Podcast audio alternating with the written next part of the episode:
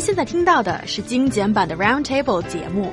想收听并下载一小时完整节目，请关注我们的微信公众账号 EZFM Roundtable，然后发送关键词“完整版”获取下载方式，或者直接下载轻松调频 App。A swimming pool for dogs. Only Dogs has recently been opened in Chengdu City, southwest China's Sichuan province.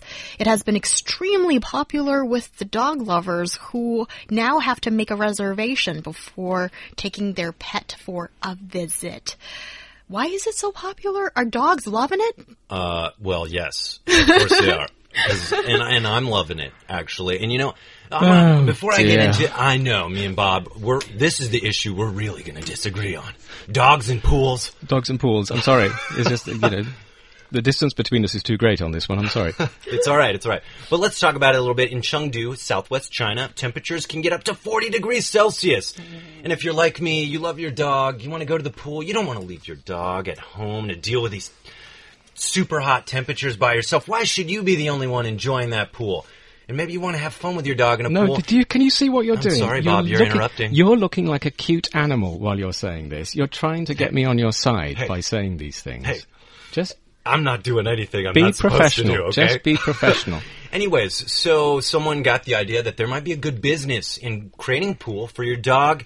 And so a dog lover slash businessman, entrepreneur, a business where for 90 yuan you can go take your dog and jump in a pool with many other people. It's got filters in it in case you're worried about, uh, you know, pH levels that might hurt the dog. I believe they check all the dogs that go in to make sure they don't have any diseases or skin problems. So all these dogs that are in there and the people, hopefully, are clean. It's just a good, fun family time, folks. And so dogs and people mix in this pool? And Bob doesn't like good, fun family time. I just don't think dogs are people. Okay. This has come up before. Dogs are not people. I agree. Dogs love water. I, I used to take my dog to the beach and, you know, had a fabulous time. He loved the water.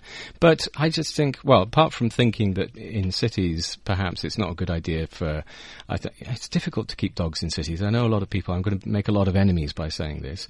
I think dogs should be running free through the forests and along beaches, lovely beaches somewhere, and being happy and throwing, throwing them a ball or a stick or something, you know, like like I do with Ryan.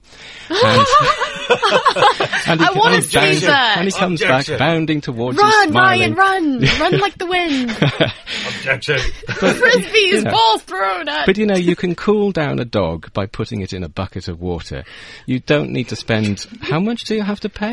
a lot of Ninety money. yuan, is yeah. it, to to um, to throw your dog into a uh, Olympic-sized swimming pool? And also, reservations have to be made because it's that popular. It's serious, all right, guys. I mean, for dog owners or lovers, the dog is like a person to them to some extent. That, you know, now dog owners are saying sometimes their doggies are getting a little obese. Yeah. And You, you know, hold on one sec. Because me fetching stuff, okay, I have to respond to this.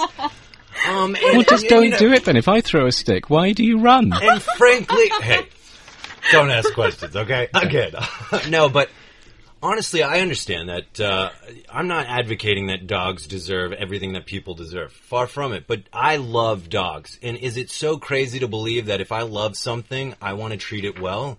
And what if I go to the pool and I think actually it would be fun to take my dog to a pool instead of us just jumping in a bucket together, Bob? Th- There's no bucket big enough. not not just for Stools, me, buckets. but- I'm getting lifestyle look, choices from you here, you, Bob. you love your dog. Why is it getting fat? That's what I would say. Why do you need to push it like into you a? won't let my dog go to the pool, Bob. Or when um, the owners that are loving their dogs just as much as they love their babies, and in Chinese culture, I know this is not right, but sometimes grandmas, grandpas, or sometimes parents who don't know well enough feed the baby too much, too well, and they have arms of a Michelin man, and that's considered as a good thing, when actually that is that is not good for health. And they do the same to dogs. Overfeed, no uh, sports for the dogs, so maybe they have to go to the pool.